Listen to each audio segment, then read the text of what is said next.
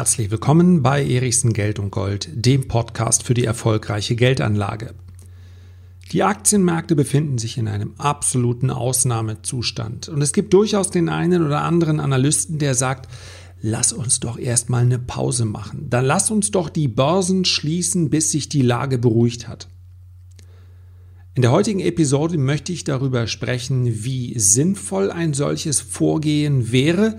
Ich möchte aber auch ganz klar benennen, was passieren würde, falls es zu einer Börsenschließung käme. Gestern Abend hatte ich ein Telefongespräch mit meiner Großtante, die relativ schnurstracks auf die 90 Jahre zugeht und ja, die natürlich unter dieser Situation auch leidet, die insbesondere unter der Isolation leidet. Selbst ihre Reinemachfrau kommt momentan nicht mehr, weil die Sorge vor Ansteckung so groß ist und sie ist einfach darauf angewiesen. Leider wohnt sie 600 Kilometer entfernt in Hilden in Nordrhein-Westfalen und ja, ich versuche natürlich von hier aus zu organisieren, was es zu organisieren gibt. Das heißt also, selbst einen hartgesottenen Börsianer, um es mal so zu formulieren, interessieren natürlich momentan durchaus auch andere Themen als die Frage, ob die Börsen nun geschlossen werden. Ja, selbst die Frage, ob Aktien bald wieder steigen werden oder ob wir über eine Weltwirtschaftskrise sprechen, ob man vielleicht noch warten sollte mit Aktienkäufen. All das rückt natürlich angesichts menschlicher Tragödien durchaus in den Hintergrund. Ich möchte gerade hier es in diesen Zeiten aber besprechen, weil es überhaupt keinen Sinn macht, jetzt den Sand, nee, andersrum, den Kopf in den Sand zu stecken und zu sagen, mich interessiert jetzt nur noch das Coronavirus.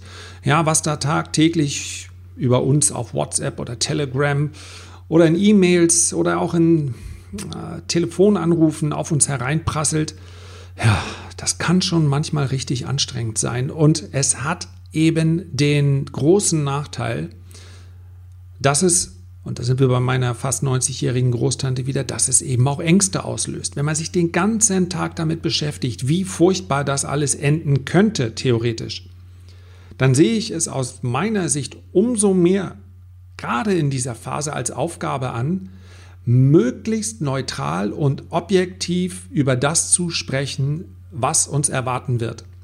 Denn es hilft gar nichts, wenn ich jetzt feststelle, und das ist so, es gibt wichtigere Themen als Börse. Es hilft aber vielmehr, sich jetzt auch mit den Entscheidungen auseinanderzusetzen, auf die ich vielleicht momentan gar keine große Lust habe, weil ich sage, ach komm, Geldanlage, das interessiert mich jetzt momentan gar nicht. Die meisten von euch, die sich diesen Podcast anhören, anhören, werden wahrscheinlich eine etwas konstruktivere Einstellung haben. Ich will damit nur zum Ausdruck bringen, dass man manchmal den Eindruck hat, das ist hier der absolute Informations-Overkill. Ich will einfach nicht mehr. Einfach Ruhe, Ende aus. Ja, die Stunde gönne ich mir auch jeden Abend, indem ich äh, spazieren gehe. Ja, und das ist die, die traurige Begleiterscheinung der momentanen Umstände. Der Spaziergang ist dann eben auch wirklich ruhig, weil ich praktisch niemanden treffe. Ich verrate hier mal ein kleines Geheimnis. Ich laufe einfach immer mit dem Hund über den Golfplatz. Da ist nämlich auch niemand. Da ist auch kein Publikumsverkehr. Also mehr Ruhe kann ich kaum haben. Das ist die Stunde, die ich mir jeden Abend nehme. Ich freue mich jetzt schon drauf. Kleiner Zeitstempel. Ich nehme jetzt diesen Podcast auf am Montag um 12.15 Uhr. Ja, ist ja in diesen Zeiten ganz, ganz wichtig. Ich berichte jeden Tag momentan auf allen Kanälen, was geht. Morgen beispielsweise. Eine der häufigsten Fragen, die ich überhaupt bekommen habe in den letzten Tagen ist, ja, Kaufchancen schön und gut. Aber was ist mit Videos über Firmen, die pleite gehen können? Denn da gibt es doch einige vermutlich, die hier massiv, vielleicht Hotels, ist da ein großes Problem, vielleicht Einzelhandel, Immobilien.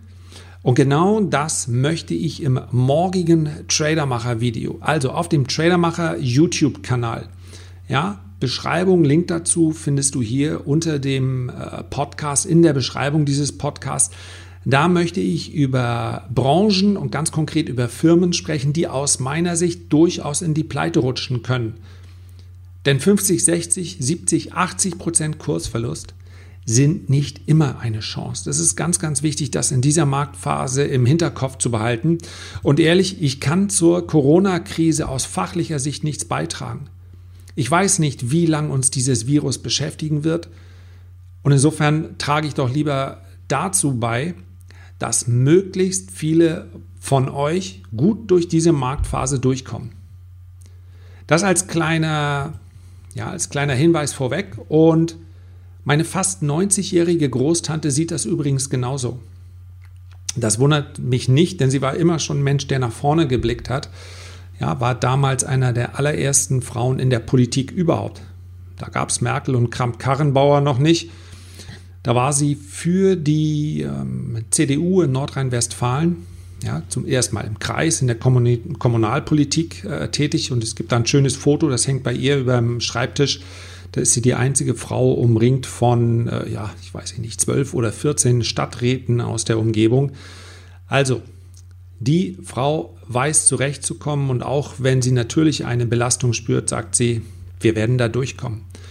Ja, das macht jetzt alles keine Freude und mir fällt es schwer. Ich bin körperlich gehandicapt, ich brauche Unterstützung und die habe ich im Moment nicht. Wie gesagt, ich mache, was ich kann, um sie zu unterstützen, aber äh, auch die sagt, das werden wir schaffen. Das ist eine Generation, die hat den Krieg erlebt und die sagt das voller Überzeugung.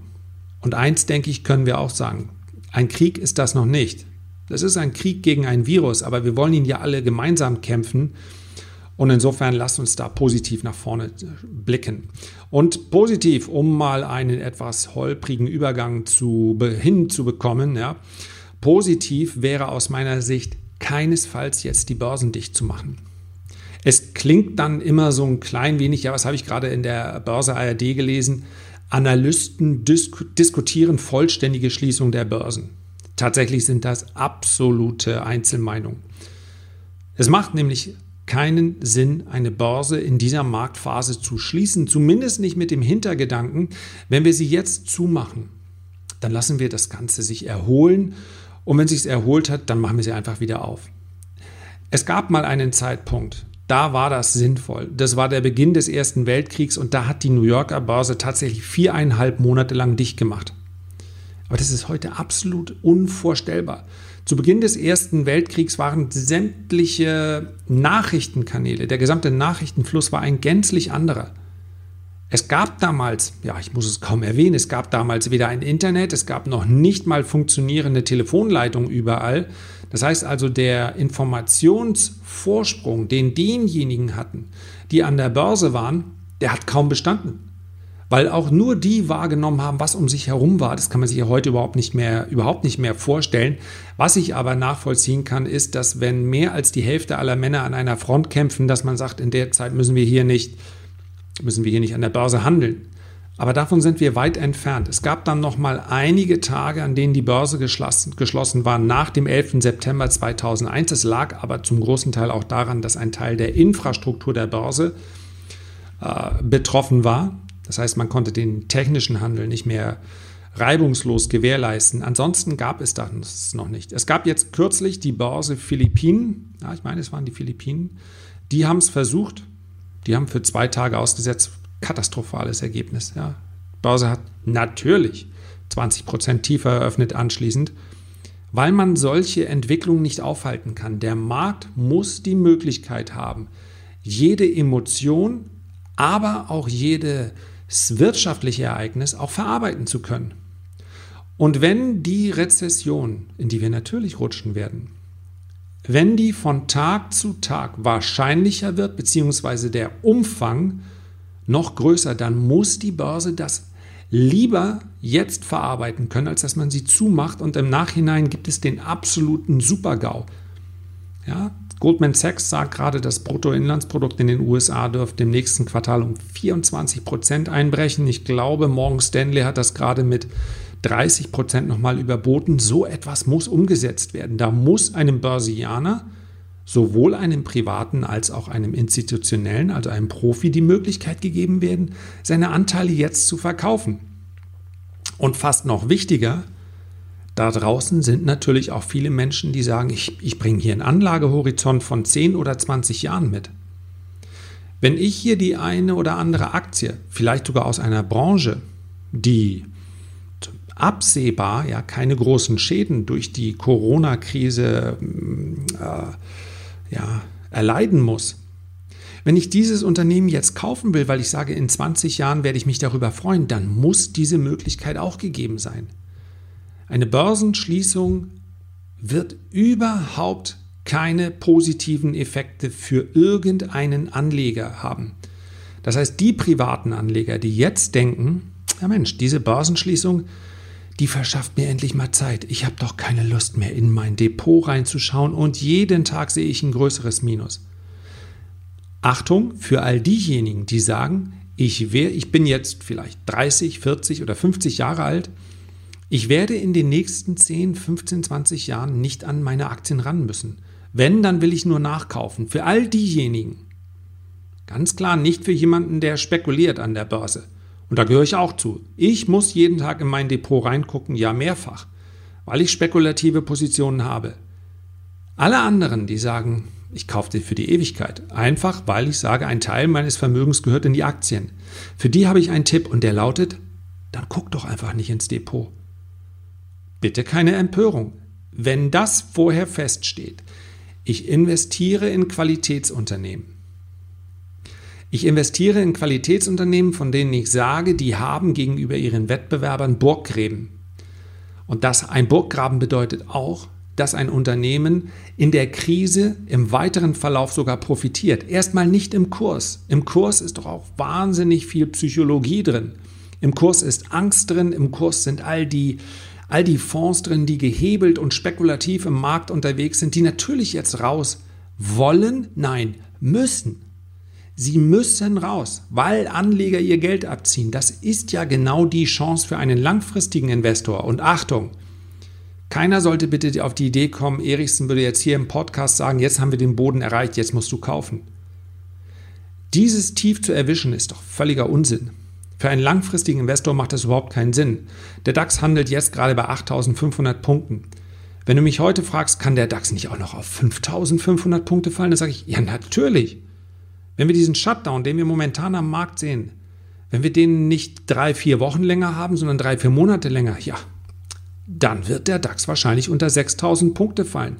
Und wenn wir das bis an die Jahresende nicht gelöst haben, das Problem, dann wird der DAX auch deutlich unter 5000 Punkte rutschen müssen. Das spekulative Kapital muss dann aussteigen. Aber ich bin mir genauso sicher, dass das auf Sicht einer Dekade, auf Sicht von zehn Jahren Chancen sein werden. Und natürlich kauft man dann in Tranchen und diese Möglichkeit muss dann schlicht und einfach jeder haben. Und ich möchte ein Szenario nur besprechen. Wenn sich die Krise jetzt nochmal zuspitzen sollte, das heißt also, wenn die Kurse nochmal massiv ins Rutschen kommen, das könnte aus meiner Sicht beispielsweise passieren, wenn in den USA die Lage noch wesentlich düsterer wird, als sie schon ist. In den USA die Fallzahlen, die explodieren regelrecht. Das liegt natürlich auch daran, dass die USA zu spät reagiert haben, viel zu spät reagiert haben. Ja, ich werde da im Report im Übrigen nochmal ganz explizit darauf eingehen, warum sich die USA vermutlich so lange gewehrt haben und man muss in dem Fall den Namen Trump auch mal sagen. Warum kommt die Reaktion da so spät und welche Konsequenzen hat das? Das werde ich im äh, übernächsten Report beschreiben. Sowieso, ich kann es dir nur anbieten, ich sagte es. Ich, ich gebe praktisch jede Information raus, die ich momentan habe und dementsprechend macht es auch Sinn, das zu nutzen. Also hier unter dem Podcast findest du auch die Adresse zum absolut kostenlosen Report. Davon sehe ich keinen einzigen Cent verdiene ich damit. Aber ich, das, das Feedback, was ich momentan bekomme, das positive Feedback, das ist mir momentan auch wirklich äh, Bezahlung genug. Also das ist, nutzt das. Dort gehe ich auf das Problem der Amerikaner ein.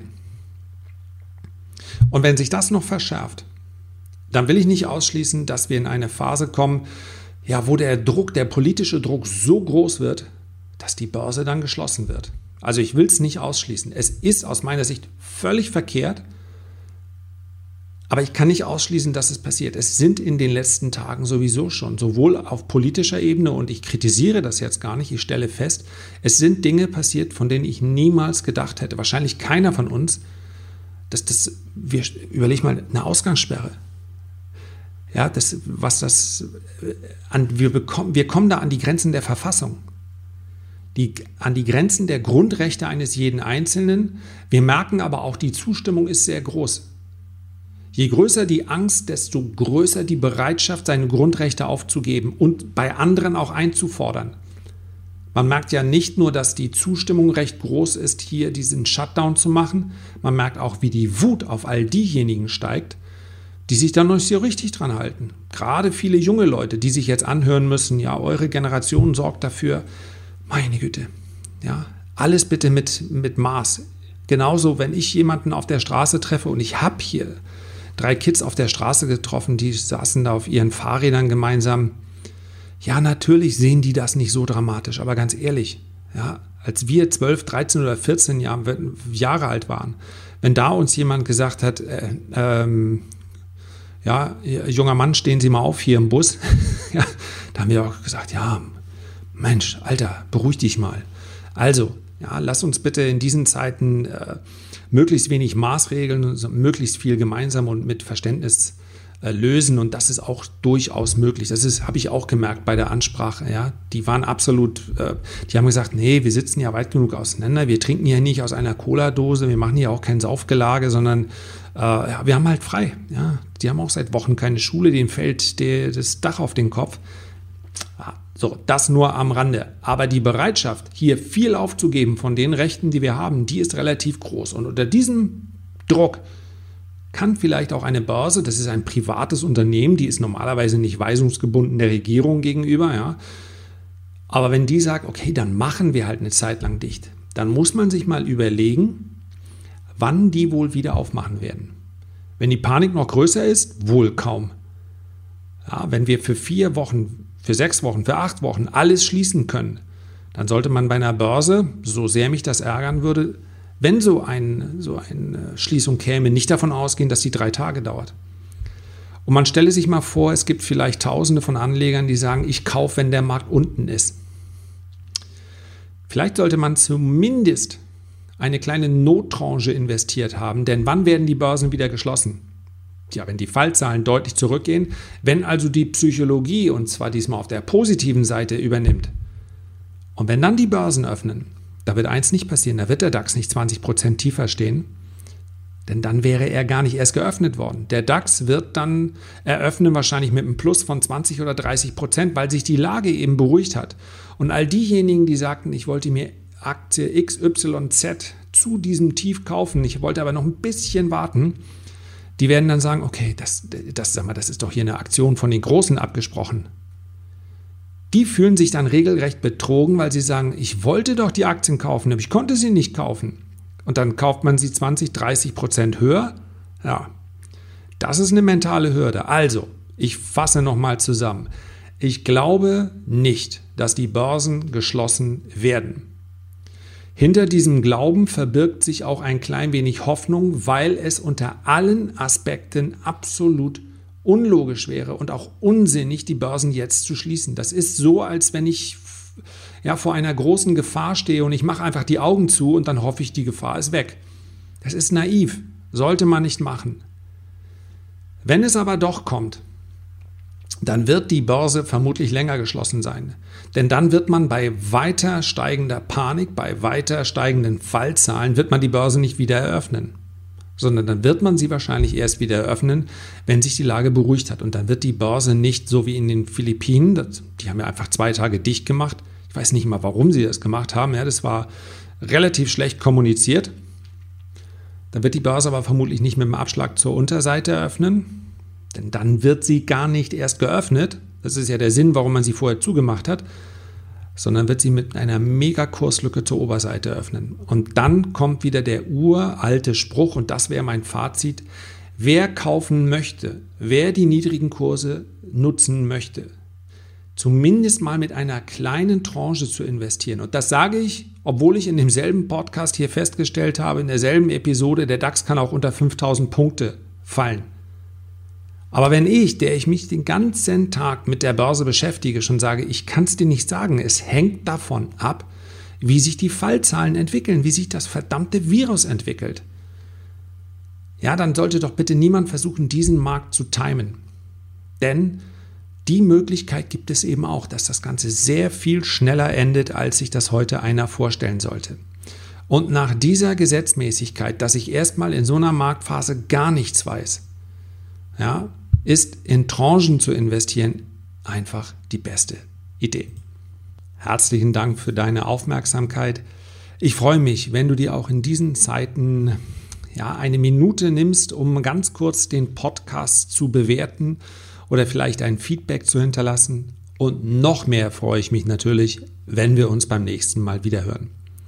Bis dahin ganz liebe Grüße, bleib gesund, dein Lars.